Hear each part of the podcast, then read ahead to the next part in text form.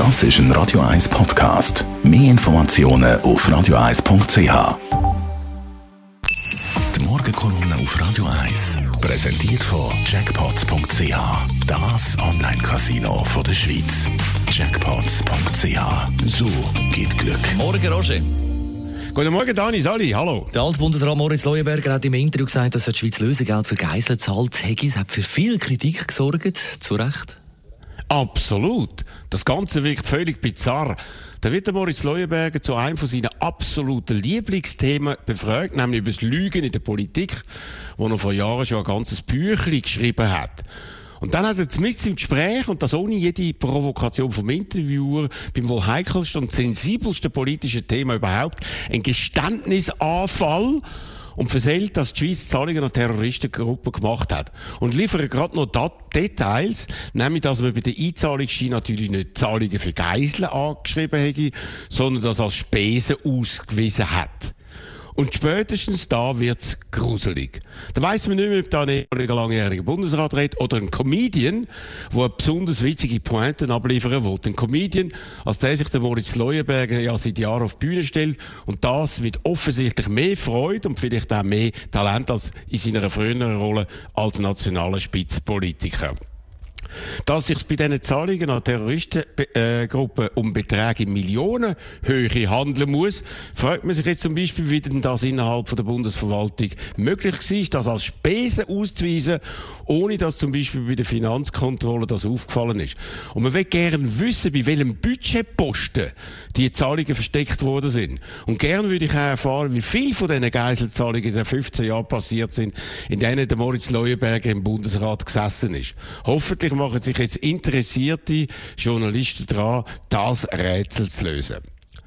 Dass der Moritz Leuenberger vom, von ihm abgesegneten Interview, wo im Übrigen per Zoom aufgenommen worden ist und damit elektronisch gespeichert ist, hinterher leicht distanziert hat und sich zerknirscht gibt, unterstreicht nur, dass er offenbar das Augenmaß für das verloren hat, was er als eloquenter Schreiber, als sein Fachgebiet beleidigt hat, nämlich die Frage, wie man als Politiker lügt, wo man lügt, wenn man redet und wenn man zum Wohl vom eigenen Land am besten einfach schweigt.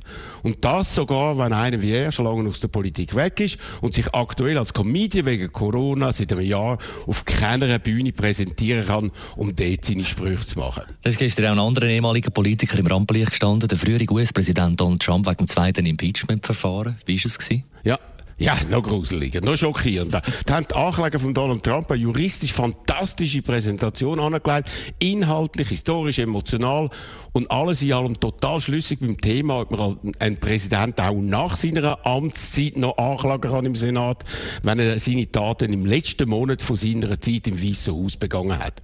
Und dann sind am Trump seine Anwälte gekommen, die er erst in den letzten Minuten angehört hat, weil alle renommierten Kanzleien abgewunken haben. Und die haben eine Katastrophe katastrophale, völlig verworrene Präsentation gemacht, wie hinterher alle, und das bis hin zu den republikanischen Senatoren bestätigt haben. Und das betrifft nicht nur das Formale, auch inhaltlich haben sie kein verständliche und nachvollziehbare Argument für ihre These können vorbringen.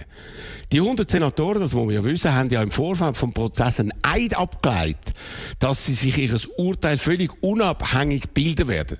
Doch die Republikaner haben das zu einer Farce werden lassen. Die große Mehrheit von ihnen hat sich vor allem Anfang auf die Seite von Donald Trump gestellt, nicht aufgrund von dem Prozess vorgelegten Fakten, sondern alleine aus politischen Erwägungen, weil sie weiterhin Angst vor der Rache von Donald Trump haben. Und so Impeachment zu einer Nullnummer. Alles, was da gesagt und beleidigt wird, ist irrelevant. Am Donald Trump seine stümperhaften Anwälte könnten während vielen Stunden irgendein Telefonbuch vorlesen, äh, wenn sie eins noch finden würden. Die grosse Mehrheit der Republikaner würde sich da davon nicht im geringsten beeindrucken lassen. Und dass das eben, eben mindestens 17 Stimmen aus ihrem Lager für eine Verurteilung von Donald Trump brauchen würde, ist das Resultat von dem Prozess von allem Anfang an klar. Das ist für mich ein besonders schreckliches Beispiel, wie Politiker durch ihr Verhalten den Glauben an die Demokratie beschädigen. Dem zuzuschauen, das tut richtig weh. Die Morgenkolumne auf Radio 1.